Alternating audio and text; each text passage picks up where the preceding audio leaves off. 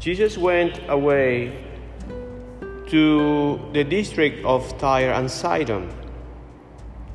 A Canaanite woman from that region came out and started shouting, Have mercy on me, Lord, son of David. My daughter is tormented by a demon. But he did not answer her at all.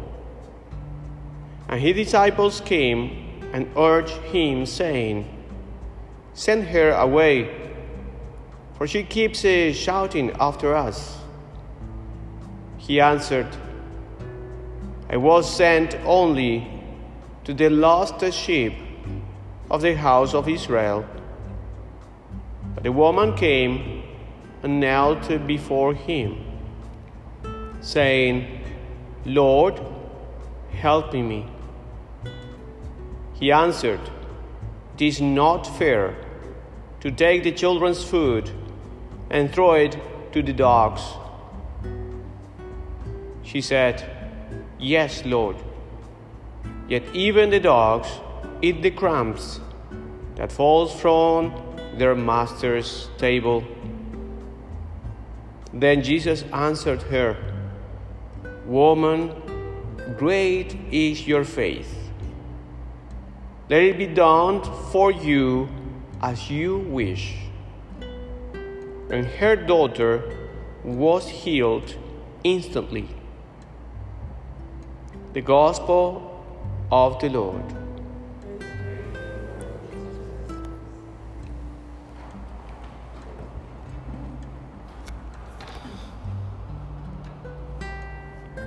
St. Paul, in the letter to the Romans, is explaining that justification in our lives is coming through the faith, through the acceptance and trust in Jesus' merits, in Jesus' passion.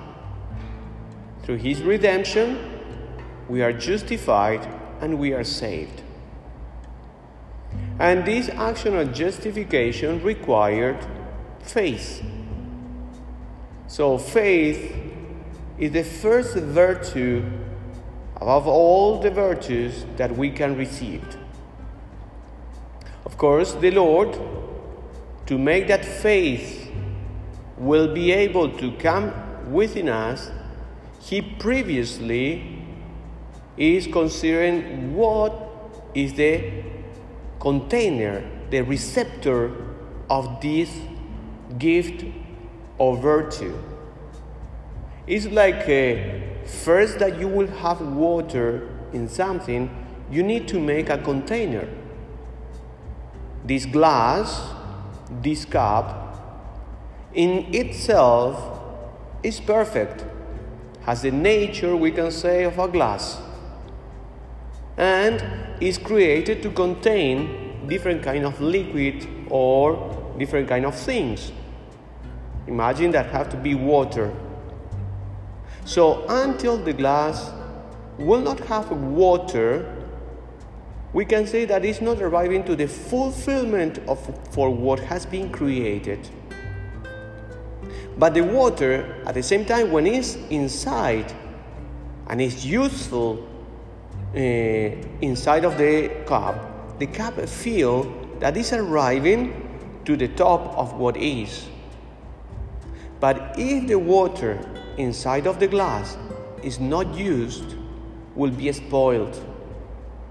It's necessary that the water will be used and refilled, and in that way the glass continue to be every time more perfect.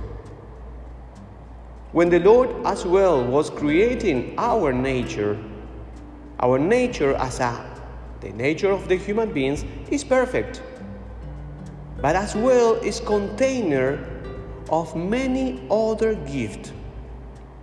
And these things is not produced by the same nature, but is able to catch.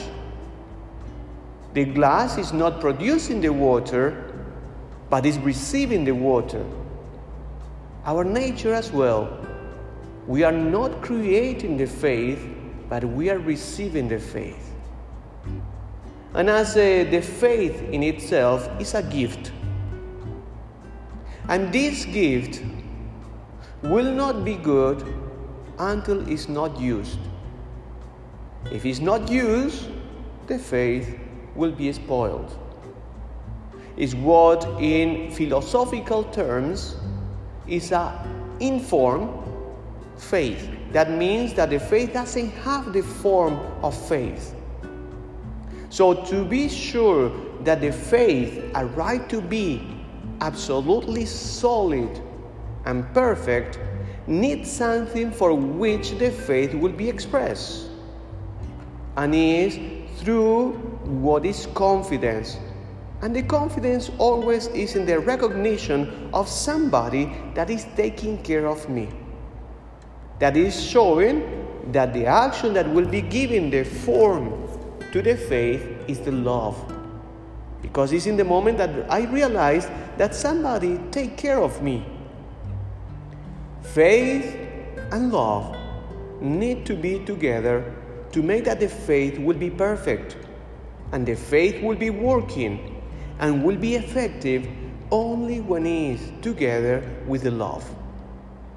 But from there, it start to be all the fruits of the faith that is formed by the love. Will become in obedience, will come hope, will come perseverance or constancy, will come humility. If you start to look at the gospel of today, you will find that this woman was receiving the gift of faith, but had to be put in, in test through this kind of love that she will be expressing.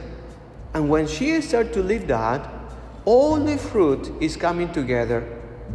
So what the Lord is doing today is trying to make that that faith of that person will be bearing much fruit. She will become obedient. She will becoming perseverant. She will be hopeful and she will be humble. But all these things are coming through the trust for, for the love that she has in the Lord. Even though she was not an Israelite, is calling Jesus Lord. So she knows already that is something in her that allowed her to trust in this person. Was seeing maybe the miracles, was seeing the authority that he has, that even the Spirit were obeying him. And this action is showing that the faith never could be fruitful if it's not effective and it's not acting. And this what, even though is something that could appear like a contradiction, because uh, St. Paul is saying that our trust, our faith in the Lord justify us. And St. James in the letter is saying that the salvation is arriving through the act of the faith. But it's not contradiction because we are seeing that these two things together work in the father of the faith trust, justification, actions, or things that have to be done. In the father of the faith is Abraham.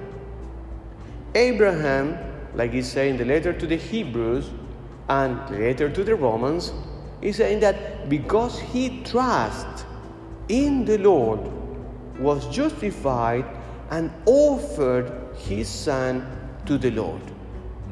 So these actions are showing that we need always this kind of bouquet of virtues together to show that the main virtue that is faith, will not be spoiled.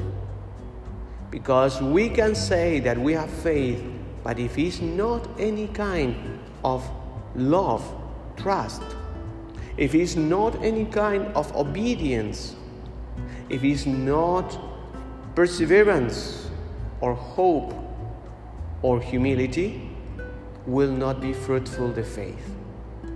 So this Canaanite woman is arriving to the maximum expression of the faith that is bringing already the reward of the Lord. Whatever you want, as you wish, will be done. And knowing that this person, already through the faith and the charity, will not be looking nothing that will be bad, whatever she's asking always is good. Let us ask that we can live this kind of faith, that we can discover all these gifts, and in that way always perfect for what we has been created, to be with the Lord and trust in Him.